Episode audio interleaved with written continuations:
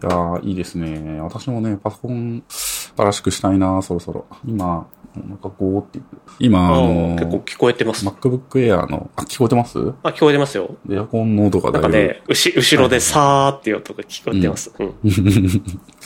あの、MacBook Air の M1 使ってるんですけど、まあ、ちょっとね、そろそろメモリが足りなくなってきてますね。そろそろですか？あ、メモリか。オンボードですもんね。そう、16GB 入ってるんですけど、うんなんかやっぱ多分スワップしまくってるからかわかんないですけど、多分こうメモリの効率も悪くなってて、うんちょっとやるだけでもうスワップしちゃいますね。え、そのちょっとってのは具体的になんかどういうことやるんですか？なんでかわかんない。なんかし、まあ、なんですかね。まあ、アンドロイドスタジオ立ち上げたら、まあ、確実にスワップしてますよね。気づいたら。であー、結構重たいのか X コーなドとかで作業したりとか。うん、ちょっと重たいんですよね。まあ、JVM 動いてるんで、結構ね、メモリ使うのはありますけど。僕が普段使ってる分には、まあ、うんまさにその MacBook Air M1 の16ギガって会社から支給してもらってるやつなんですけど、うん。普段全然問題ないんで、まあ言うて、そのアン Android Studio とか動かしてるわけじゃないから、うん。多分快適にできてるのかな。やっぱ使うソフトによるのかな。ねなんか最近あの、Chrome が更新されてて、あんまり使ってないタブとか、こう、メモリをこう開放してくれるようになった。うんうん。そうですね。じゃないですか。是なので、多分あれですよね、普段ブラウザいっぱい開いて、えっ、と、作業する分には資料作ったり、メールしたり、ブラウジングしたり、する分には問題ないんですけど、そうですね。まあちょっと最近開発から と、開発というか、ソースコード書くことから遠のいてるので、十分って感じなのかもしれないですけど、まあ、ちょっと重たいのはどっかでなんか動かすときぐらいかな、程度ですうね。ん、そうですね。ドッカーはちょっともう止めてますね、もうずっと。うん。い開発から遠のいてますか？やー、完全に今はもう外部ベンダーさんに作るのをお任せしちゃっていて、うんうんうん自分はソースコードのレビュー入るぐらいで、普段はそうですね、うんうん要件定義するのがメインです。ううんん。スケジュール書いたり、引いたり。で、ワイヤー書いたり、伸ばしたり。そうそうそうそう。そうですね。スケジューリングと、そう、要件定義と、あとまあ、よ最近は要件定義前の要求定義、要求整理みたいなのが、まあ、長いですね。うん。なるほど。まあ、大きなプロジェクトとかだと、そうですよね。なんか、あの人がこれ言ってる、この人がこれ言ってるみたいなので、うん辻褄合わせとかも必要になってきますもんね。はい。そういう整理役っていうのは多分必要なんでしょうね。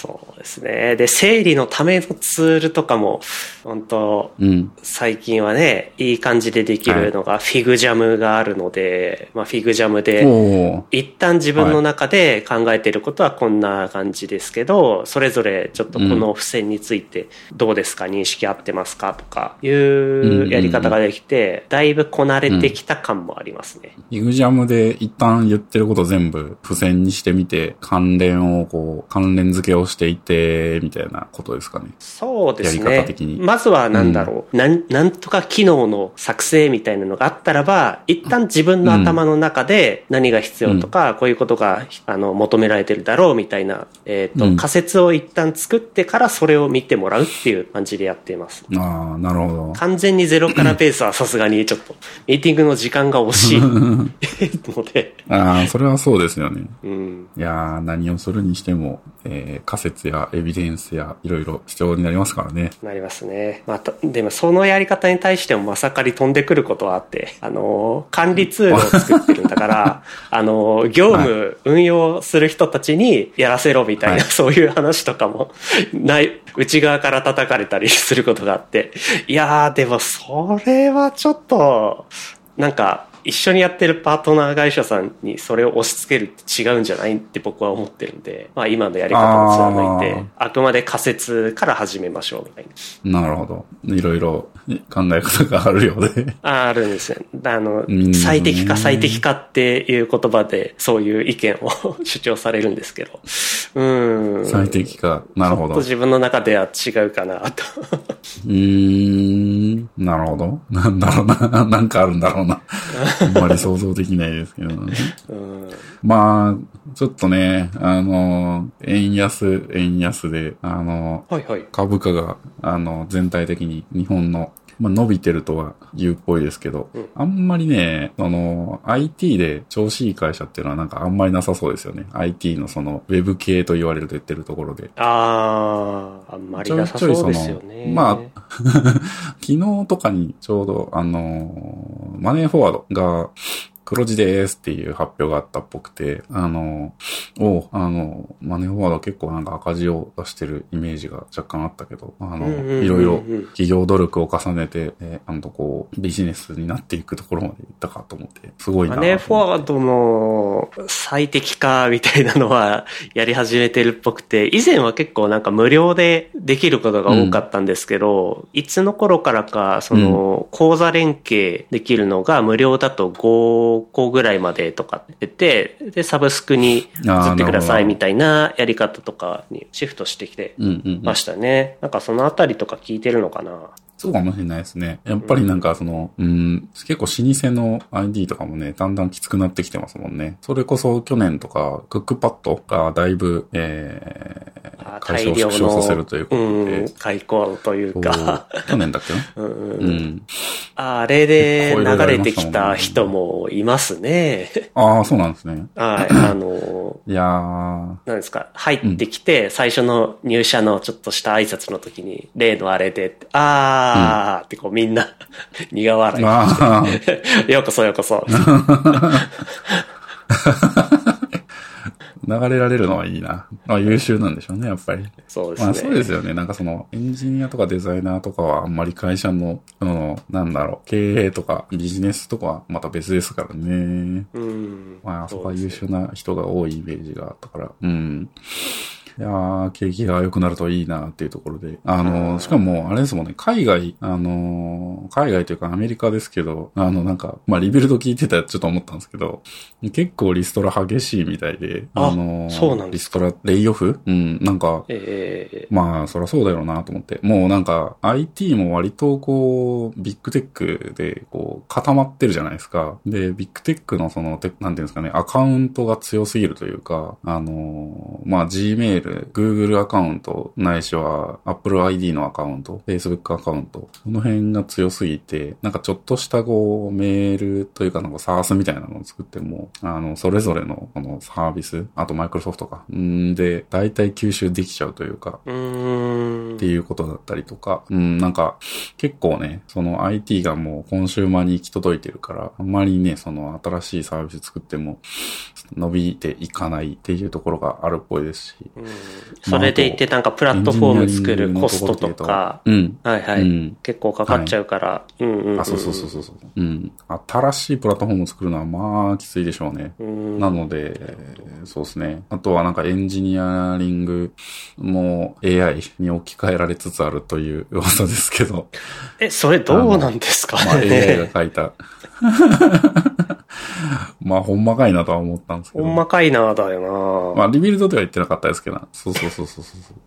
まああの、ノーコードだったりとかも、うんうんうん。身近なところではどうですか？最近その AI の導入事情というか。AI の導入事情はそんなに行き届いてないというか、うんその、まあ、例えばうちの会社のサービスとかでも AI を使った、その、ユーザー向けのサービスとか出してはいるんですけど、うんうんうんあんまりこう利用度合いが高くないというか、まあ、そのサービス自体がまだね、そんなにこう、いけてる仕組みというか、な、何かのその仕事を助けるためのツールみたいな感じなので、何かのその仕事自体をできるわけではないっていう、その pain を直接解決できるわけではないのでうん、あんまりその、うんななんていうかね、クリティカルなユーザーにとってめっちゃ渇望する burning needs が、になるようなサービスではないので、そんなに使われてはないんですけど、うん。まあ同じようにエンジニアリングとかデザインとか、その文章作るとか、そのっていうのでも何かの参考程度にしかちょっと使われてないっていう印象は若干あります。ただ、うんただ若手のエンジニア、あのみんなリモートワークしてるんで、うーん、なんか今一人でみみんなこそこそ、いや、こそこそやってるんですけど、あの、コパイロットじゃなくて、えっ、と、コパイロットじゃないやつ、もう一個なんだっけ？なんか有名なやつ。えパイロットではまあなんか、で GitHub コーパイロットではなくコパイロットではなくて、そう、AWS のじゃない、方かななんかその、AWS かもしれないですね。なんかね、名前言ってたんですよね。名前言ってたんですよねって言ってるから僕は使ってないんですけど。ああ、なんか、でも社内に使ってるっぽいんだ。AWS コパイロットじゃないですね。あと、なんだっけな。なんか違う名前で、その、コードを、えっ、と、生成するような、えー AI。AWS だと、コーラドウィスパーラなんかね、まあ、それを使って、えー、フィールでも、あー、違う、デュエットでもない。それを使って、まあ、うん、結構、あのーコード書いてそうな雰囲気はありますね。その、お若手のエンジニアとか、20代後半、30代前半ぐらいの、もう結構ミドルレイヤー。この辺がこう、当たりだけ知ってるので、あその当たりを元にコードを生成していて、組み立てていて、ああ、なるほど、こういう書き方があるのか、みたいな。で、それをうん Google, Google にこう、またた、その断片を当ててみて、みたいなので、こう、こう壁打ちを AI と Google にさせ合って、うん、うん、うん。最適解を最後選択していくみたいな書き方をしてるっぽい人がいました。なるほど。いや、うちの方も最近、自分はちょっと、あ、どうぞどうぞ。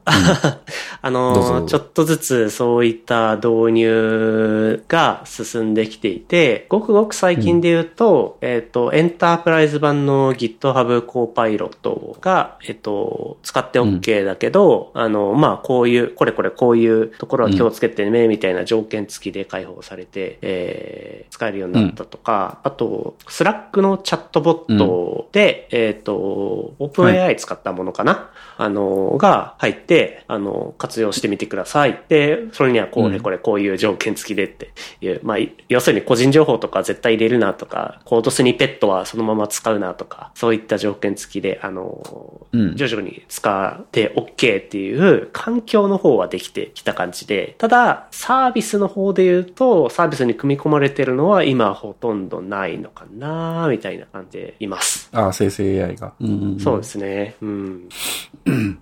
そうですよね。まあ、だだ、えー、割とやっぱりこう、AI に徐々に仕事が奪われていくというか、うんうん。あの、ところはあるのかもしれないですね。うん無限に作れますからね。やっぱり。文章とか、絵とか。文章とかは本当に便利ですね。うん。いや結構自分もだからその要求整理とか要件定義とかやる際に、まあ具体的な内容は入力しない程度にぼやかして入力してみて、なんか自然な日本語というかわかりやすい日本語になるように 変えてみる、もらうっていうのはちょいちょいやってますね。なるほど。これは便利。やっぱ自分の書く、適当に書いた日本語は複雑だったりするしっていうのがよくわかる。添削してくれる先生のようなイメージで使ってますね。その使い方いいですね。なんか文章、うん、そうですよね。長くなっちゃいがちな時とかあるから。よくありますよね。はい何々なので、とか、うん。えーっていうの、な接続語で続けちゃったり、点で区切って 一文めちゃくちゃ長くなったり。うん。いやー、わかるなー Slack とか、あれですよ。あの、2行ぐらいまでにしてますもん。僕、あの、なるべく読まれないから、3、4行以上だと。あと、ちょっと怖いじゃないですか。なんかその長文で、こう、メンションつけて送られると。わかります？これ。Slack でわか。りますね。メンション付きで長文はなんかプレッシャーありますよね。なんとなくありますよね。その、うん DM とか。うん。あ、DM はね、本当に怖い。DM で10行ぐらい結構感情的な文章を送られてくるともう、もうその日仕事する気なくなるんで。それは辛いなぁね幸い、うちの、まあ、会社単位ぐらいでいいのかな。まあ、広く、そういったことはあんまりなくて、割とオープンな場で話しましょうみたいな 文化なので、本当に DM で来るのは、なんか人事系の話だから、これは、あの、あまり言えないっていうのだけで済んでるうん。感じではあるんですけど、うん。いやー、まあいろいろあると思いますよ。ねえ。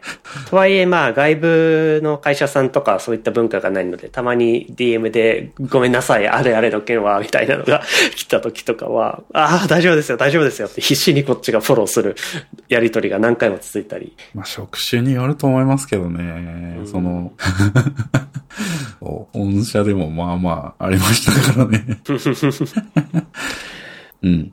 あ、そうだ。あのーまあ、そんな湿った話は良くて、よくて。はい。去年の振り返りでも軽くしてみます？サクッと振り返りというか、2023年ですか。もっとこうラフにこう、買ってよかったものとかの話しますけど。ねえ。いやー、YouTube で本当にそういうのしょっちゅう見てるけど。なんかちょっとね、最近僕、あのー家のものが大体揃いに揃ったので、買ってよかったものとか見てもなんか、うん、まあいいかなっていう気になっちゃうというか、あ、これなかったなーっていう感じになるんですけど、うんなんか、なかったなーをた買わなくてもまあいいかっていううん。気になってくるというか、うん。そうですね。その感覚はわかるなもう家にいる時間が長いので、うんほとんど欲しいなとかって思ったものは買っちゃってあって、それを置き換えるほどいいものがそんなに今ないというか。うん。そうなんですよね。なので、買ってよかったものっていうと結構体験寄りになっちゃって、あの、まあ、年末に、あの、あれ見たんですよ。バレエ。バレエバレエ、バレエ、あの、バレエダンスか、バレーボールか。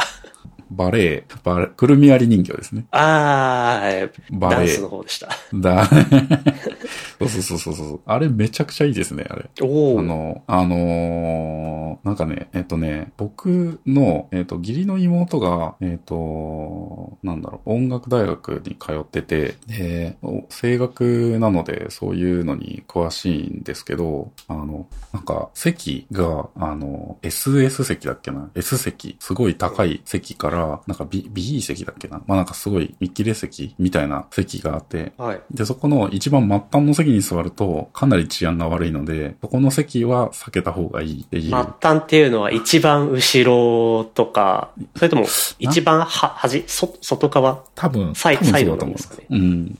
なんか、1500円ぐらいで見れる席があるらしいんですけど、はい。そこはやめた方がいい。で、一番高い席だと、なんか、数万円とかでらしくて、まあ、その間ぐらいを、で見たんですけど、まあ、あの、全然全体的に多分、音とか、あの、なんていうの、ダンス自体は見ることができて、で、オペラグラスがちょっとレンタルされてるんで、まあ、双眼鏡ですね。双眼鏡で、はい、ダンスとじゃあか見たりして演者一人を、こう、すごく近くで見るというよりかは、舞台全体を俯瞰して見るようなそうそうそうそうそう。ぐらいのそうそうそう席って。そうそうそうそうそうそう。うんうんうんうん。なんかこう、雰囲気がいいというか、あの、映画とか、あの、なんだろうな、まあアニメとかに比べると、その全体的なインパクトとか、その、なんて言うんだろうな、あの、ドキドキワクワク感、ハラハラ感みたいなのは薄いんですけど、もちろん。うんうん。なんか、めっちゃ人間がこう、マジでこうやってるみたいなのを間近で見れるっていうのは結構いいなっていうのと、あとオーケストラの音楽が生演奏なんで、生演奏、バレエ用に作られた曲なので、くるみ割り人形自体が。なんで、本、真の姿というか、くるみ割り人形の音楽、その、ピアノのイメージが。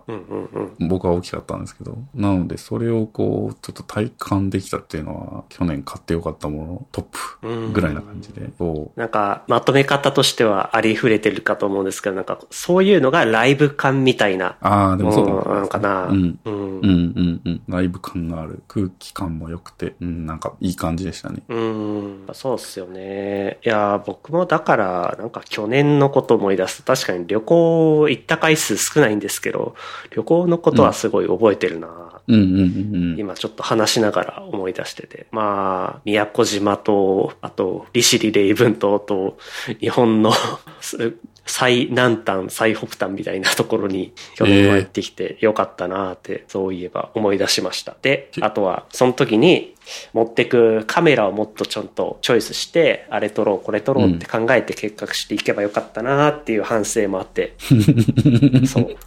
カメラのレンズとかを新しくしたっていうのを、そう、2023は思い出しましたね、今。カメラね。意外とでも撮らないんですよね。なんか 旅行行ってもそうなんですよ。旅行行った時なかなか撮らないんですよね。で、結構だからなんか有名な観光地に行くとみんなスマホでパシャって何枚か撮っておしまいみたいな感じのが多いじゃないですか。あの流れに流されないように、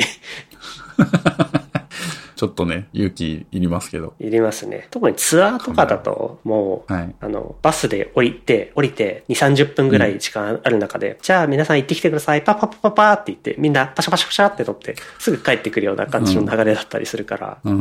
うん。なるほどね。まあでも、ちょっと次は海外行きたいっすね。おー海外、海外どこ行きますか？そろそろそろ。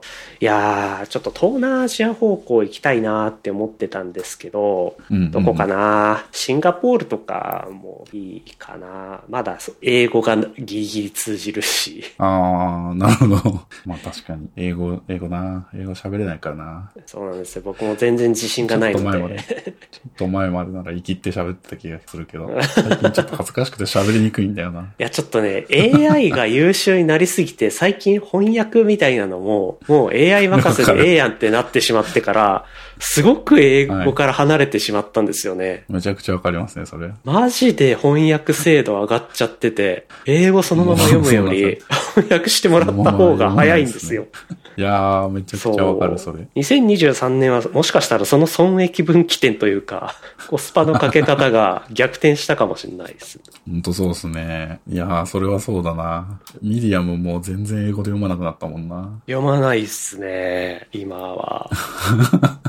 なるほどね。なんだこの変なえ日本語は余計わかりづらいやって、一旦英語に戻して、ああ、そその単語ね、じゃあこういうニュアンスか、で、また日本語にして、みたいな、こう、日本語と英語を切り替えて読み直すみたいなことやってたから、すげえめんどくさかったんですけど、うんうん、うん。それもなんかだんだんいらなくなってきて、進化を感じますね、これは。あの、ツイッターでクソコメが、あの、英語圏からの日本語になってますからね、最近。あ、のそうなんですか？クソ。知ってます？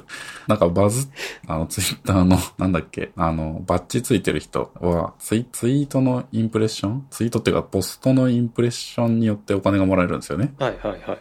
なので、それを増やすために、えっ、と、バズってる投稿にリプライすることで、えーインプレッションを増やすみたいなことをするんですけど、海外のユーザーが、まあ、に一番流行ってるツイツイッターが一番流行ってる国って日本だから、日本でバズってるポストに、えーリプライして、で、そのスレッドに吊る下がるようにして、えーインプレッションを稼ぐために、えー関連しやすい言葉、まあ、英語じゃなくて日本語、しかもその投稿の、えー関連の文章を AI で作成して投稿するみたいなのをやってる。結構世も末だなっていう、世も末というか Twitter も末だなっていう。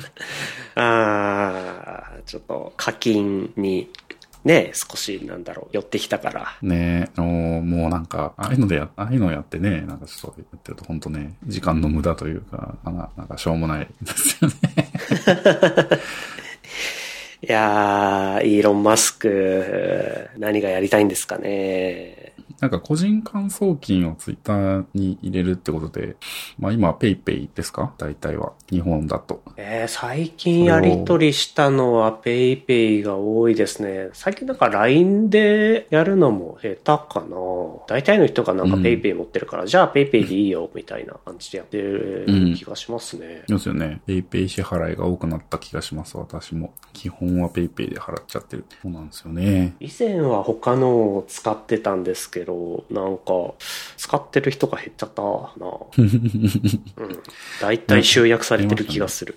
LINE を最近使ってないからな、そもそも。LINE、もう公式アカウントぐらいしか LINE 来ないっすわ、もう。たまーにたまにしかあーそう LINE 来るけど。そうなんですね。僕は、あれだなだから昔、Facebook でやり取りしてた地元の友達とかのやり取りが、大体 LINE になっちゃってたりするし、まあ家族とか親戚との連絡は LINE になっちゃってるから、まあ、そんなところかな。うん、そんなとこですよね。うん。オタク友達は、オタク友達ぐらいですね。LINE、LINE じゃなくて Twitter でやり取りしてるの。Twitter で、Twitter の DM、なんかね、オタクは Twitter を使いがちなんですよね。まあ、そまあまあ、まあ、自明ですけど。確かになツイッターの DM はオタクとやり取りしてます。音楽オタク。うんあとはまあ、ごくわずかに Facebook とかインスタでコメントをするぐらいかな。うん。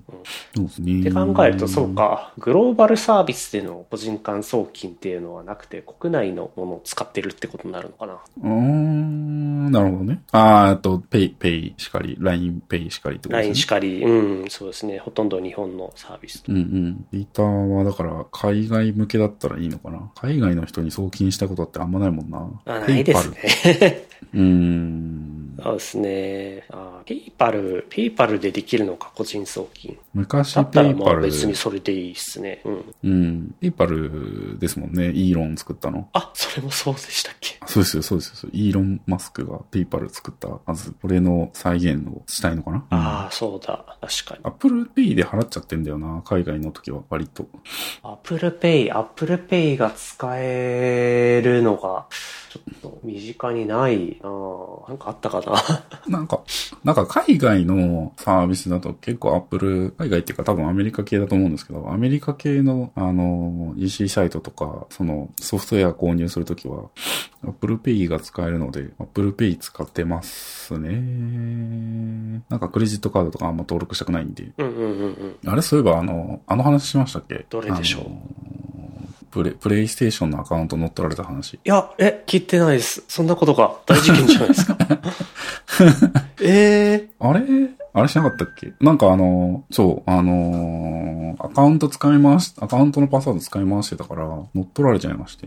なんと。で、そう。で、Apex かな？のコイン課金されてて、課金した覚えないなと思って、そうそうそうそう。あれ？と思って、なんかメールでその課金しましたっていうのが来たから、あれ？と思ったら、あの、二段階認証入れられてて、で、なんか多分乗っ取ったやつが二段階認証入れたんですよ。マジですか？なので、あの、なんていうんですかね、パスワードの変更しようと思ってもできなくなってて、で、なので、ソニーに問い合わせて、問い合わせたら、あの、キャンセル、その、Apex の課金もキャンセルになったし、えっと、二段階認証解除してくれて、で、パスワード変更して、で、僕の二段階認証に、あの、戻すことができて、あの、一件落着ってところなんですけど、ああ、じゃあ今この僕のフレンドリストにいるこの人は本人なんですね。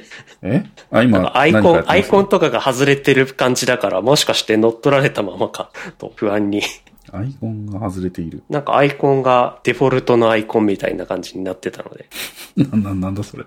え？あまあ、本人なんじゃないですかね。本人、あ、あ、でもそう一 PS 瞬だからアップでオンラインになったので、これ本人っぽいな。ああ、ああ、ああ、そうなんですよ。コールオブデューティーの、コールオブデューティーも買われたのか。コールオブデューティー3と、エイペックスの、と、フォートナイトとか、あの辺のコインを購入された履歴があって、それをまあ、キャンセルしてもらって、え、でもアカウントに大体閉じてて本人しか使えないのに、なんで盗んだアカウントで買うんすかね不思議だな。どういう、どういう使い方するんまあ、だろうメールアドレスとパスワードか、メールアドレスとパスワードか、まあだから、うん、そうですね。課金してやりたいみたいなことですかね。そのゲームとかを。そうなんですかね。うんああ、そうかそうか。普段は無課金で遊んでる人が課金アイテムで遊びたい時にそういう、不正アクセスして、うん。かけるコストがすごいな。そう、そうなるとかけるコストが本当ひどうんく多い気がするけど。うんうんうんうん。いやー、でもそうか、怖いっすね。二段階認証。ソニーアカウントはそうか。未だに、えっ、と、SMS に送られてくる電話番号認証だけでしたっけ？そういえば。あーパスキーってことですか？パスキーとかそう、ないですよね。ないですね。うんうんうん。まあとは、オーセンティケーションアプリへの対応とか。うん、うん、うん、うん。大体オーセンティケーターに入れて二段階認証やってんですけど、うん。うん。未だに SMS しか対応してないサービスもいくつかあるなって思って、そういえばソニーアカウントそうだったと。SNS しか対応しないところは、まあ多いでしょうね。うん。まあ、二段階認証それだけやって SMS やってれば十分な気はしてますけど、うんうんうん。うん。まあ、でも、本当に、あの、なんだっけな。まあ、パスワードがまあ、よく漏洩するじゃないですか。あちこちで。そうですね。このアカウント、うん、漏洩したパスワードのままだったんで、気をつけないといけないなって思った事件、去年の中での、はい、ワーストのやつですね、これ。うん。いや、大体、ハブアイビンパウンドとかで、あの、その情報が出てるのに対して、あの、まあ、警告みたいなのが、アップル使ってたらアップル系のそっちにも来るし、僕はワンパスワード使ってるので、ワンパスワード経由でそれをして、うん。一応、なんですか、再利用してるの系と弱いパスワードみたいになってるのは、なんか変更しておいて、今、ワンパスワード開いてみたら、スコアが多分これ、うん。どう、どういう算出の仕方してるのかわかんないんですけど、多分、1000、1000っていうスコアが一番マックスだという表示っぽくて、僕は923になってるから、ま、まあまあまあまあ、なかなかいいんじゃないのかなっていう感じで、自分のセキュリティ意識を。のつの、まあ、セキュリティ意識高まりましたね、おかげで。その、ちゃんとパスワード変えなきゃねとか、うん使い回しちゃダメだよねとか。使い回ししちゃうんすよね。そうなんすよね。てか、あの、未だに8桁とかしか使えない場合とかあるから、そういうところどうしても使い回しになっちゃうんですよね。あれ、ほんと困りますよね。なんか、まあ、そうなんですよね。古いシステム。古いシステムだとそうなんですよ。わかります。そういうのはもう、あれですね。もう問い合わせしてみるといいかもしれないですかね。その、ユーザーに、ユーザーじゃない、運営に。あこの、未だにこんなセキュリティの悪いソフト、仕組み使ってるのはどういうことですかっていうと、多分そこの経営が、経営までエスカレーションされた時に、わーわーなるというか、ー、うんうん。なんか、そういうのって、あの、思いません？なんか、プロジェクトのさ、あの、優先順位決めるときに、あの、さっきその SMGS しか対応してないのなんて、みたいな言い方してましたけど、あの、優先度上げにくくないですか？そオれはわーセンティケかりますーターにね。対応する。そう、どう、お金にすぐなる仕様でもないから、うん。なかなかね、上げにくいなーっていうのはある。そうっすね。が、ユーザーから問い合わせられたら。だったらうんパスキー対応してほしいっていうのはありますね。パスキーはマジ便利。わかる。パスキー便利ですね。ユーザー体験上がるし。そうなんですよね。まあ、秘密の質問とかよりは全然マシ。かな。ああ、そうですね。これ秘密の質問とかね、本当ね、やめた方がいいと思いますよ。本当に今時ちょっと秘密の質問とかしかない場合は、あーって なっちゃいますもんね。な、なりますね。うん。まあ、なんとも、なんともって感じですけど。なんともはないんともね。ちょっと全然関係ないんですけど。2023年振り返りとか言って、なんか、いいろいろ話飛んじゃったけど、なんかあったかな？あんまり記憶がなくなっていくという。いやーなんかやっぱ早かったなーっていうのと、2022年の焼き回しだった気もするし、うん。まあ、そうですかね。うん。まあでもそうだなそんなところかな。まあ、リモ、リモ、そうですよね。リあでも仕事面は割と変わったのか多いかなというか。うん。そうなんです僕は仕事面では変わって、構多そうな感じ。うん。会社が。長年関わってたプロジェクトが会社化して、そっちにそのままはい移動することになったし、あとはう、ん。えっ、と、PDM のバブちゃんだったんで、一応チ、チーフのもと、えーさチ、チーフのサポートのもとやりますみたいな感じだったのが、去年はもう独り立ちして、ほぼほぼプロジェクト一人で回すようになったり、みたいな感じで、うん、ガラッと変わったかな。やる、やることも会社も。ああ。まあ、やること変わったっていうのは僕もそうかな。割とプロダクトマネージャーというか、マネージャー、なんかまあ、一エンジニアみたいな感じで入社しましたけど、まあ、そうですよねジニアってことはやってなくて。転職した時の理由とかを僕も ちらっと聞いてるから、あれ？なんか元に戻ってねっていう印象なんですけど、どうなんですか？その辺、個人的には。そうですね、プロジェクト、プロジェクト、まあでもなんか多分もうそういう年とか、うあれなんでしょうね。うん動きき、そういう人間なんでしょうね。やりたいこととのズレとかっていうのはどうなんですか？やりたいことのズレはまあ、もうどうしようもないですよね、もう多分。うん。そうですね。でもなんか、うん、思ってるのはなんか、ちょっとした、そういうなんか、ゆデザインとか、アプリ作るとか、そういうのはもう個人開発でいいかなっていう気になってて。うんうんうんそうですね。もうなんか。やっぱなんか昔と比べるとあ、うん。あの、仕事で作るもののプロダクトが大きすぎて、とても一人じゃ作れないから、なんか、仕事のレベルだとそうですね。そう。うん。まあ、そ誰かがそういう動きをしなきゃならないので、まあ、割と昔から自分はそういう動きが出てきてたから、まあ、そこのポジションにはまるんでもいいかな。で、まあ、手動かす人をサポートする。そんな気分でやってますね、最近は。うん。まあでも技術的な興味はね、やっぱ失われてないんで、そこはやっぱ趣味でオフの時間とか、はいそんなところでなんか、えー、満たすようになんかやってるって感じですね。技術的な興味か。技術的な興味が、そうだな。そういった意味で言うと、ちょっとなくなってきたかな。うん新しい、その、テクノロジーというか、そのライブラリだとか、フレームワークだとかが出ます、みたいな。うん。そこはもう、ほぼほぼ興味なくて、とうん、なんかもう完全にその、実現するためのツールっていう感じのイメージが強いかな。まあなんか作りやすくなるとか、あの、これを使うことでもっとセキュアに書けるようになるとか、安全に書けるようになるとか、うんっていうのは知っておきたいみたいなところはあるああ、わかります。そうですかねなんか技術っていうくくりの中でも、なんて言ったらいいのかな。うん。そういう細かいライブラリやらなんやらのツールよりか、もうちょっとメタ的なところ。に興味はシフトしてるのかな。うん。なんかちょっと言葉にしづらいな。ねわかりますわかります。うん。うん。まあ、その辺に関して言うと、よねまあ割とブラウザーの技術スタックも、なんか、えーリアクト対アンギュラー対ビューみたいなところが、最近そんなワイワイ言われるようなことも なってきて、そう。うん。そういうなんか流れみたいなのもあるとは思いますね。うん。うん。そうですね。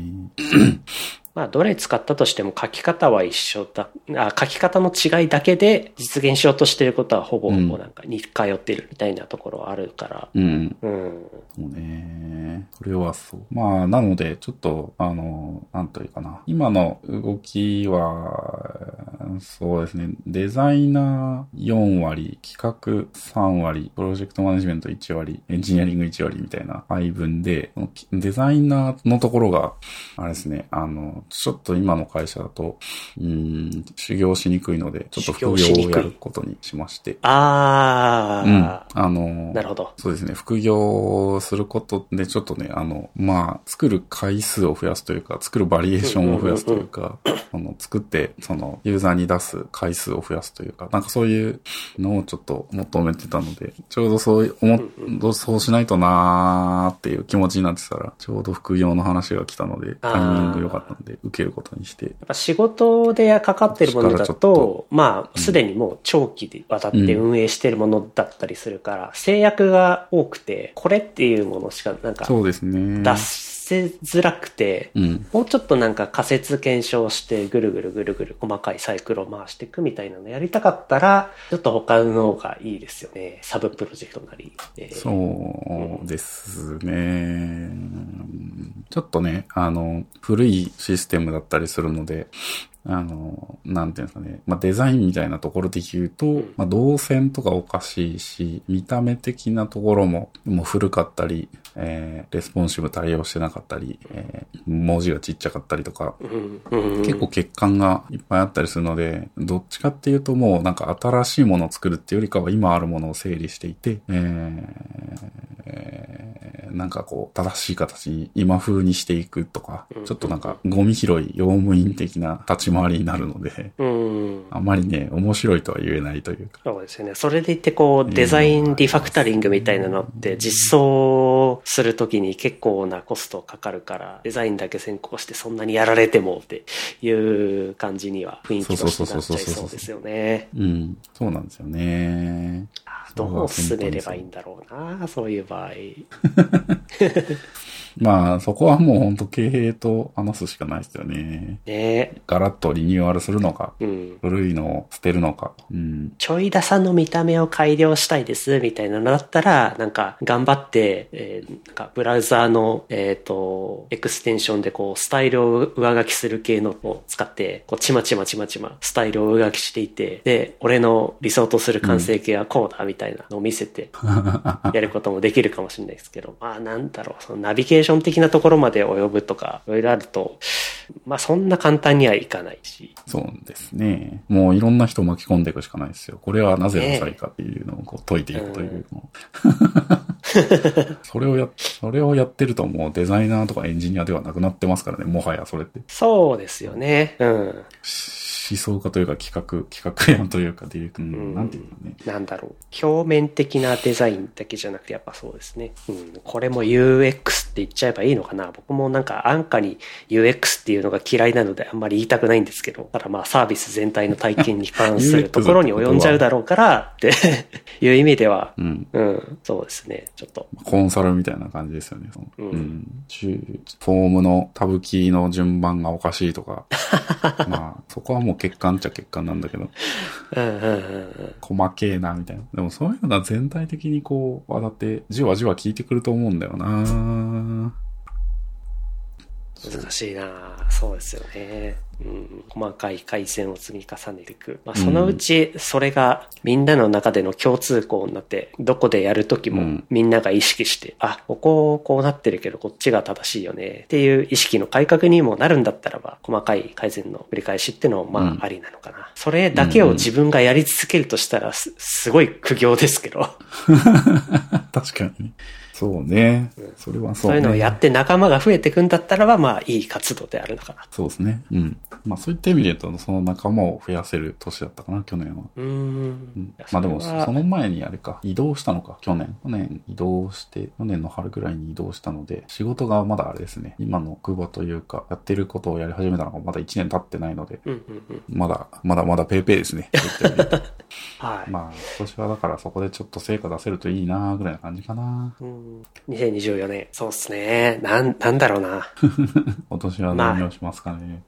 仕事面は、まあ、一人でプロジェクト回せるようになったから、最適化して、ちょっと、余剰時間を作って、余剰時間でもうちょっといろいろな勉強するとかは、やってみたいかなと思ってて、プライベートの方はそうですね、今年こそ本当一、うんうん回ぐらいは海外行くってのは入れたいな、ああ、本当に。海外行きたいなパスポート切れちゃって体るよな。体験的な。買い物的なのはちょっと、どうだろうな。まあ、出てきたもの次第ですよね。あれかな。僕が今 iPhone 使ってんのが13だから、えー16が出てきたら3世代落ちするから、まあバッテリー的なところが厳しそうだったら買い替えるとか、そんな程度で。そう、ここまで大きな買い物はなさそう。あのー、新年早々プロジェクター買ったんですけど、あら、大きな買い物してるじゃないですか？モバイルプロジェクター。ああ、なんかアンカーのモバイルプロジェクターっていうと、アンカーのなんか、缶缶みたいな形の、なんだっけ？なカプ。セルっていう名名前前の忘れちゃった。そうそうそうそうそう。あ、まさにそれですか？ネビュラ。それです、それです。あれ、いいですよ。あの、ちょっと思ったより良かった。おー。なのであれって完全に無線なんですか？テレビ捨てようかなと思ってて、無線、えっとね、HDMI と USB-C が電源兼用なんですけど、あおー。の、まあ、多分ハブとかつければいけるんですけど、あの、はいはい。USB-C からそのハードディスクとか繋ぐこともできるようにはなってて、であとオグジュアリーがあるのかな？オグジュアリーのアウトプットがあって、えっ、と、なんで音声とかそこから流すことができる感じですかね。あー、なるで、ほど。バッテリー内蔵で、ChromeOS じゃなくて、なんだっけ、Android TV、うんうんうんうん Android 11とかが載ってる感じえー、ですかね。じゃあやっぱり、その、うん。家の中でのモビリティが高いのがいいとか、そういうことですか？いや、あのーもっといいポイントがあります？置き換えようかな。あの、そう、テレビが、ちょっとなんか黒い、まあモニターですよね。黒いその板が、その家の中にあるのって、やっぱちょっと微妙だなって思い始めて、あー、それはもう昔から思ってますね。ああ。これ、プロジェクターに置き換えてもいいかもなって思ってて、思いうようになって、えっ、と、まあ、こ直近買ったそのモバイルプロジェクターは、あの、寝室用というか、あの、あとはキャンプとかにも持っていくことができるなって思ってるんで、なるほど。そういう確かに外に持ち出すのもいいですねそうそうそうそうそうそうそう。にいいかなと思って、もう一個レ、いい感じのそのメイン使いとなるようなプロジェクター1枚、1つ買ってもいいかな。単焦点とかで、超、超単焦点とかを買ってもいいかなっていう気になってるぐらいですかね。うーん。あの、なんだろうな、その、テレビみたいな自発光するものじゃなくて、えー、壁とかに映すわけだから、うん。この部屋の明るさをもろに影響を受けちゃうってところが、やっぱり僕は、あの、障壁だなって思ってるんですけど、どうですか？使ってみて。その、えっ、と、アンカーのやつは、えっ、と、レーザープロジェクターだからかどうかわからないですけど、まあもちろん自発光するその液晶とか、最近のね、あの、性能のいいテレビとかに比べると、鮮明さみたいなのは劣るかもしれないんですけど、僕結構なその、んなんか YouTube とか、えー Amazon プライムビデオとか見る感じだと、もう全然くっきり見えるなーって感じで。あの、Mac? えっ、と、Mac？スクリーン、スクリーンっていいのか？プロジェクタースクリーン？ああ、投射する白い布ですね。はい。そうそうそうそうそう。じゃなくて、あの、本当に、えっ、と、壁紙、えー、壁の、ちょっとなんかボコボコした壁紙なんですけど、そこに直接当てても、ああのー全然、なんていうんですかね。まあ、テレビよりちょっと劣るかなぐらいの感じで。うんうんうんうん。その、日本の壁紙事情で言うと、海外と比べると白く、白、白の中でもなんでしょう、うんちょっと黄色がかったものだから、あの、映像的なものを映すときには、ちょっと色がとか、あとはまあ、ボコボコ、ボコしてる壁紙の場合は、えっ、と、その、プロジェクターの、からの光を当てるるわけなんで、えーボコボコ部分が影を生んでしまってとか、いう話とかも聞くんですけど、まあ、そんなに気にならないっていうことならば、まあ、良さそうですよね。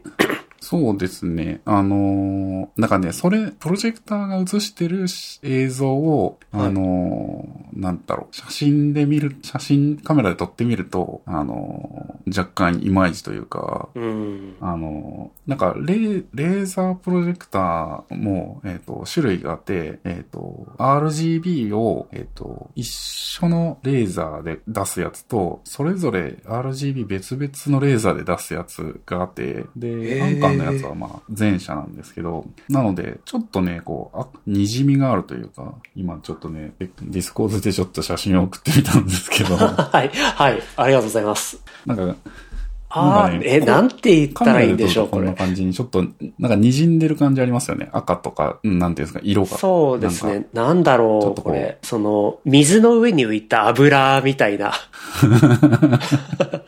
すごいなんかちょっと虹色のフィルターが若干かかってるみたいな。そうですよね。なんかちょっとプリズムっぽいというか。うんうん。ああ、そうそうそうそう。プリズムっこうぽいやって。見ると微妙なんですけど。うん。うん。なんかね、確かにあの、肉眼で見る感じだと全然綺麗なんですよね、これ。ええまあ、こなんだの、ろう、不思議ですね。両目で見るとなんかその光示唆によって気にならなくなるのかな。ああ、そういうのはあるかもしれないですね。全然このプリズムっぽくなってるところとかは全然、あの、し白くなってるというか、その、えええ何も滲んでるように見えないというか。えええそうなんですよ。これめちゃめちゃ不思議だなと思って、あ、もう一個ちょっと、もう一枚なんか、いいやつがあった。これと、これかなとね、これほんと不思議だなと思ってるんですけど、写真の撮り方のせいなのかな？ああ。今、2枚送ったんですけど、シャッタースピードとかとの関連はありそうですね。なんか、ありそうですよね。はいはいはいはい。あ、そうかもしんないですね。その、なんですかね、レーザーというか、あの、そうし、色、色を出す周、うん周波数、周期がずれちゃってるから、それがカメラのシャッターの速度とずれちゃって、別々に映ってるっていうのはあるそう。うんうん、なるほど、なるほど。今写真でお送りしたあの白い映像が、まあ、肉眼で見えてるやつで、はいタイミングによってこの虹色に見えちゃう時が、あー、なるほどそ。うそうそう。やっぱりだからこのこれ肉眼赤、だと全然虹色青、に見え黄色ないんですよで、なんか切り替わるタイミングっていうのがずれてて、うん、うん。ちょっとその仮説があってそう。うん、うん。えー、いやー僕は猫ちゃんの方についつい注目してしまって、映像の方を見てませんでした。そういえば、なその黒い板が気になる話から派生するんですけど、今、セス2024がはい。やられてて、LG が透明なテレビを発表してたのを思い出しまして。これ見ました？LG はすごいですね。去年も確かお披露目されてたんですけど、はい。なんか今年は透明なガラスでできたような感じのもので、LG とサムスンが両方とも発表していて、あの、これってあれなんですかねアルファチャンネル入れてるってことなんですかね映像に。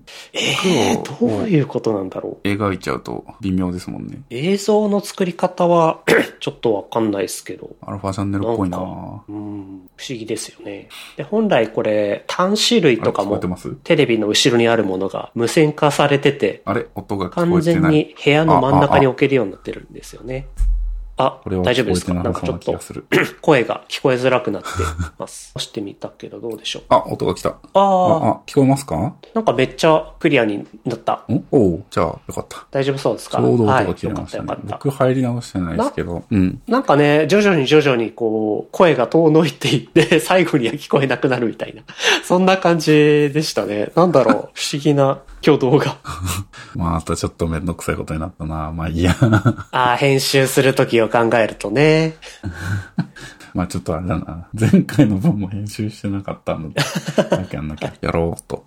お願いします。そう。じゃあまあセスの話に入ったから、セスの話しようかなって思ったけど、まあ、いいか。